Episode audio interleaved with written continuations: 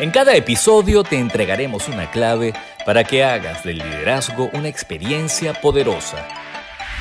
Bienvenidos a Visión Compartida. Hola, ¿cómo están? Bienvenidos a un nuevo episodio de Visión Compartida, el episodio número 47.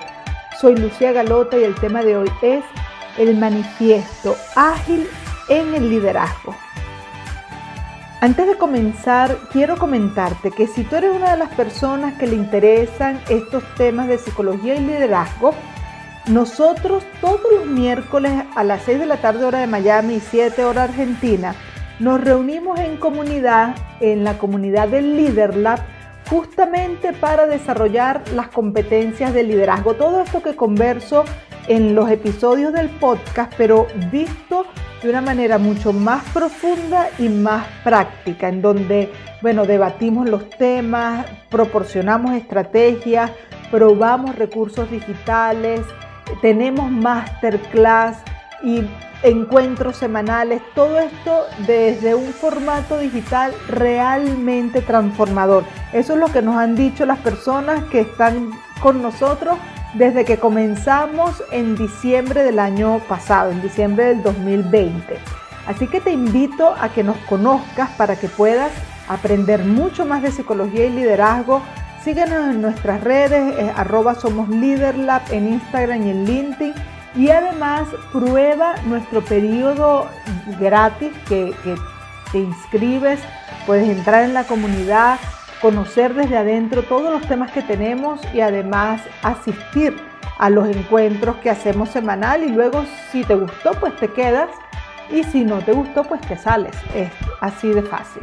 Bueno, ahora sí, comencemos con el tema. Las organizaciones actualmente, lo hayan planificado o no, están sumergidas en importantes transformaciones. La mayoría de ellas transformación digital. Pero la transformación digital no solo incluye la tecnología, sino que también incluyen los procesos y las personas. Y el orden de los factores deberían ser las personas y luego los procesos y la tecnología, pero la mayoría de las veces y sobre todo que durante la pandemia muchas empresas fueron obligadas a una transformación que no tenían planificado, muchas de ellas eh, iniciaron la transformación tecnológica, pero sin involucrar a las personas. En el camino se han dado cuenta que se tropiezan con el obstáculo de la mentalidad y de la cultura que no los están acompañando en el cambio tecnológico. Entonces, el mayor desafío para que los procesos de cambio digital tengan éxito es crear la cultura y el mindset apropiado en toda la organización que motive a asumir las transformaciones digitales de forma óptima. Todos los niveles de la organización deben comprometerse con el duro proceso que implica hacer cambios radicales. Esto lo estamos conociendo algunas empresas de forma brusca porque como les dije, la pandemia los obligó a hacer cambios y otras que ya habían comenzado antes de la pandemia, pero que igual no por haber sido planificado el cambio, deja de ser duro. Quizás es un poco menos duro, menos traumático, pero igual es algo exigente. Entonces, la mentalidad apropiada para esta era digital está vinculada a la madurez psicológica. La digitalización está retando el liderazgo tradicional que aspira ser exitoso, como ya lo he dicho en otros podcasts, dando órdenes y delegando y que espera ser obedecido, que, espera eh, colaboradores que sean leales y actualmente todo este cambio digital, toda esta nueva cultura requiere más bien de líderes maduros que estén dispuestos a empoderar a colaboradores conscientes, capaces de innovar y además de crear un ambiente seguro de, psicológico, un ambiente en donde las personas quieran y se puedan arriesgar. Entonces esto amerita de la habilidad para adaptarse al cambio constantemente, manejar la incertidumbre, comprometerse, ser flexibles y cercanos. Entonces, ¿cómo podemos adaptar el manifiesto ágil al liderazgo, al liderazgo en estos momentos tan exigentes? Este manifiesto ágil fue creado en el año 2001 después que 17 representantes de nuevos marcos de trabajo y críticos de los modelos de mejora basados en procesos se reunieron convocados por Ken Beck para discutir sobre el desarrollo de software, creando así el manifiesto ágil que consta de cuatro valores esenciales y 12 principios. ¿Por qué se reunieron ellos? Bueno, porque ellos se dieron cuenta que la forma tradicional de hacer las cosas en donde había un plan estratégico a largo plazo, eh, en esto del desarrollo de software era más bien contraproducente, porque ellos, ellos iniciaban el desarrollo cuando dos años más tarde iban a entregar el producto terminado, pues la realidad había, había cambiado completamente, los clientes ya no querían eso que les habían pedido hace dos años atrás y porque, bueno, no se habían reunido con sus clientes, había pasado mucho tiempo, el software que estaban entregando ya estaba desactualizado. Entonces tuvieron que crear una manera diferente, una mentalidad nueva para afrontar este desafío que estaban teniendo. Y así se creó el manifiesto Agile. Después de los imperdonables del liderazgo, les voy a contar qué son estos de los cuatro valores y los doce principios, pero adaptados al liderazgo. ¿Quieres saber los errores más frecuentes de los líderes en las empresas? Escucha con atención los imperdonables del liderazgo.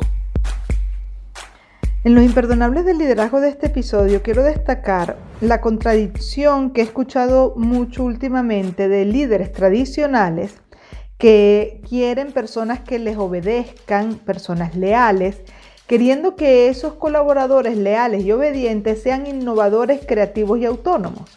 Son dos em, niveles muy diferentes de funcionamiento. Eso, esa aspiración es como si yo teniendo hijos pequeños en casa, quiero que sean personas que ya se puedan autogestionar y valerse por sí mismas, que produzcan dinero y que sean independientes pues son dos niveles de madurez y de desarrollos diferentes. Yo no puedo aspirar que un niño sea autónomo y sea independiente en su vida. Van a ser personas que van a depender de los padres. Lo mismo pasa con el liderazgo. Si yo quiero colaboradores obedientes y leales, pues difícilmente esas personas van a tener la seguridad en sí mismo para cuestionar alguna idea que del jefe o incluso más desarrollados o más maduros todavía, como para retar el status quo, eh, ser creativos y ser autónomos.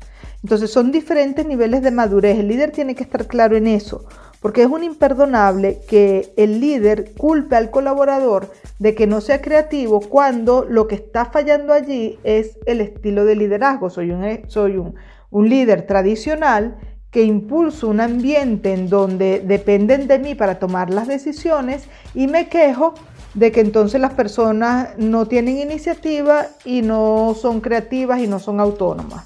Entonces el problema allí no es el colaborador, es mi estilo de liderazgo que está propiciando un ambiente de dependencia. Acabas de oír los imperdonables del liderazgo Veamos los cuatro valores esenciales de la metodología ágil aplicada al liderazgo. El valor 1 es valoración de las personas y las relaciones por encima de herramientas y procesos. En este caso se le da la prioridad a la relación que tú puedas construir con tu colaborador y con tu equipo como los recursos más importantes por encima de las herramientas y de los procesos, ya que son las personas las que van a darle vida y uso a las herramientas y a los procesos, pues son las personas y los equipos con quien tienes que aprender a vincularte de forma óptima. El valor número dos es priorización funcional de los resultados por encima de la acumulación y exceso de documentación. Es decir, todo eso de la minuciosidad, de tener eh, eh, reportes o manuales, queda en un segundo plano. Por encima está el tener resultados funcionales. Es decir, algo que esté trabajando de forma correcta es mucho más importante que la documentación. 3. Colaboración directa con el personal y el equipo para mantener una relación más participativa y cercana. De esta forma nosotros podemos ir monitoreando cómo va el equipo, qué está necesitando, cómo puedo ayudarlo, cómo puedo impulsarlo a mayores niveles de rendimiento, a que se conviertan en equipo de alto desempeño. Si yo no me comunico con ellos, si yo no colaboro con ellos de forma directa, pues yo voy a perder la oportunidad de conocer y de saber qué es lo que está sucediendo. Y el cuarto valor de esta metodología ágil, de este manifiesto, que recuerden que fue diseñado para el mundo del desarrollo de software, y aquí le estamos haciendo una adaptación al liderazgo, el cuarto valor es responder de forma ágil y efectiva a los imprevistos y cambios que puedan haberse desarrollado en el plan inicial. Todo plan, por muy bueno que sea, va a tener imprevisto, va a cambiarse en algún punto de ese, de ese plan, por muy bien pensado que esté, y se necesita de las personas con la capacidad para ser flexibles y asumir ese cambio de forma positiva.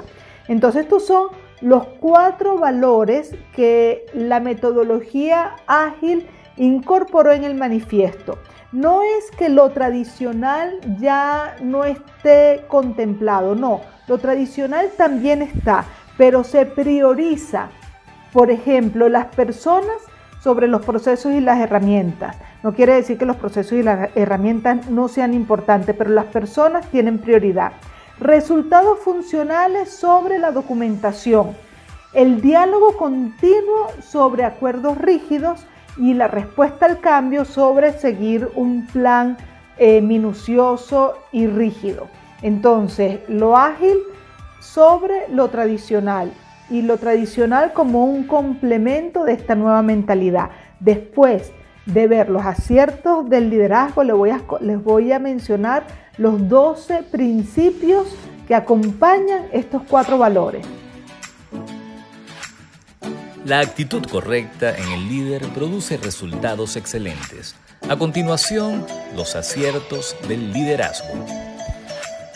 En los aciertos del liderazgo de este episodio quiero mencionar el caso de una persona a quien le estoy haciendo una mentoría de liderazgo que llegó siendo un líder muy tradicional, pero con muchísimas dudas e inquietudes que lo llevaban a pensar que algo le estaba faltando y eso lo impulsó a contratar la mentoría.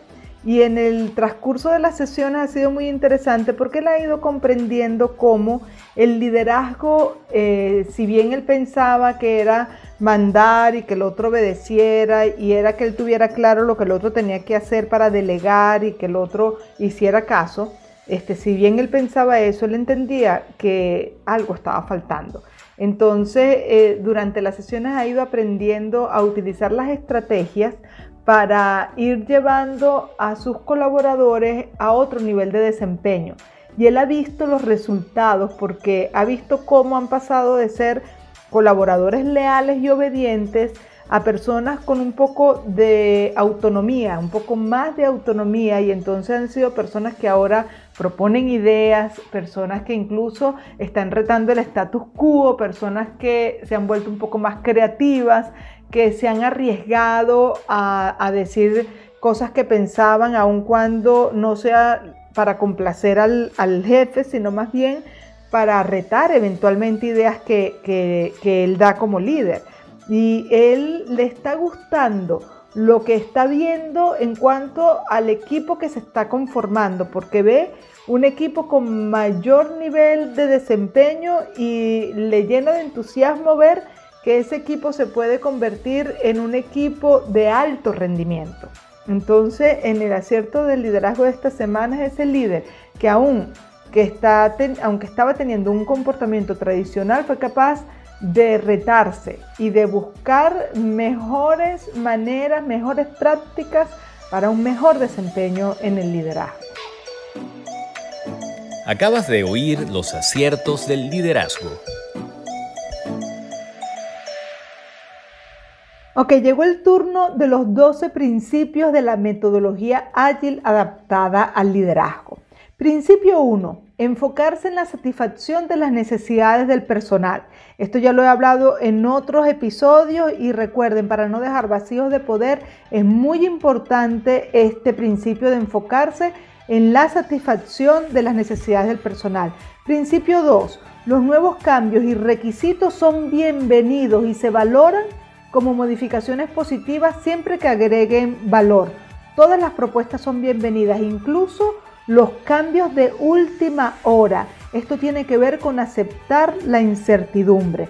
Principio 3. Organizar el trabajo en entregas frecuentes. Es decir, se divide el trabajo en fases temporales productivas de una semana o quincena y no en periodos largos como era anteriormente en los planes estratégicos. Ahora son fases temporales productivas. El principio 4. El equipo debe trabajar de forma coordinada y en conjunto con métodos y herramientas colaborativas como una práctica efectiva y esencial para la correcta organización y desarrollo del trabajo. Los equipos tienen que estar coordinados y colaborando entre sí. el principio 5 es necesario infundir motivación y confianza a los miembros que forman parte del proyecto para obtener procesos exitosos. Es necesario crear un clima de confianza y solidaridad. El principio número 6, las conversaciones entre los integrantes del equipo y o con el personal debe ser cara a cara preferiblemente para beneficiar la comunicación y se deben establecer reuniones periódicas. Cuando digo cara a cara puede ser de forma remota, pero eh, hacerlo cara a cara, es decir, con estas plataformas tipo Zoom, por ejemplo, en donde yo puedo reunirme con otra persona, poner la cámara, incluso ese pequeño detalle de poner la cámara y estar hablando con la persona enfrente de mí.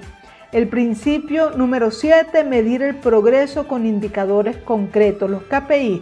Esto es muy importante porque si no lo estoy midiendo, difícilmente voy a tener la posibilidad de ir haciendo los ajustes. El principio número 8, el líder debe garantizar que el ritmo de trabajo sea sostenible. Esto es muy importante porque a veces quemamos a las personas y no nos estamos dando cuenta. Y nosotros necesitamos personas que asuman el ritmo de trabajo de forma fresca y no agotados. El principio número 9, la excelencia continua mejora la agilidad, excelencia técnica y buen diseño. En la metodología ágil, la calidad del trabajo y la presentación forman parte del conjunto. Entonces, esto de la calidad continua, la persona que vaya incorporando mejoras constantemente y excelencias constantemente se va volviendo una persona mucho más ágil.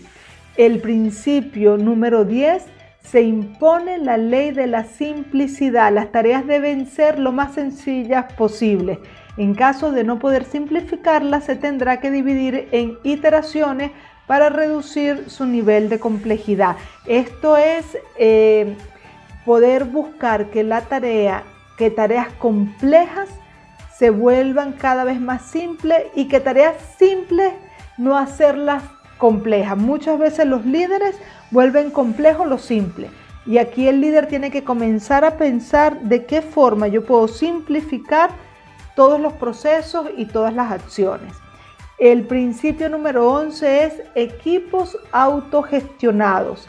Aunque es necesario que exista una figura que monitorice a los equipos, los equipos deben ser capaces de organizarse por sí mismos el exceso de jerarquías crea dependencia entre los colaboradores y con este principio se busca de alguna manera neutralizar el exceso de jerarquía.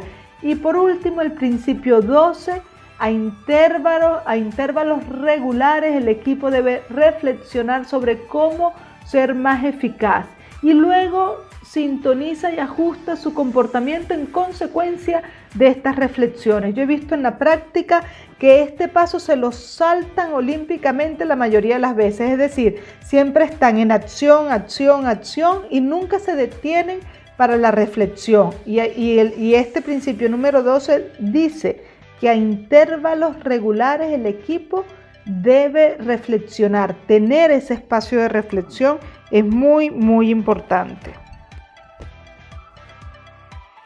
Y con esto hemos llegado al final de este episodio número 47. Espero que estos cuatro valores de la metodología ágil y estos 12 principios adaptados al liderazgo te sean útiles en el día a día a ser un mejor líder. Si te gustan estos temas de psicología y liderazgo, recuerda que puedes incorporarte a la comunidad de LeaderLab desde ya. Ve a nuestras redes, arroba somos LeaderLab en Instagram y en LinkedIn y incorpórate de inmediato y, aprovecha este periodo gratis para que conozcas toda la información desde adentro y aprendas competencias de liderazgo. Y si te gustó este episodio, ponle like, compártelo, coméntalo y desde ya estás súper invitado al próximo episodio. Que estés muy bien. Chao, chao.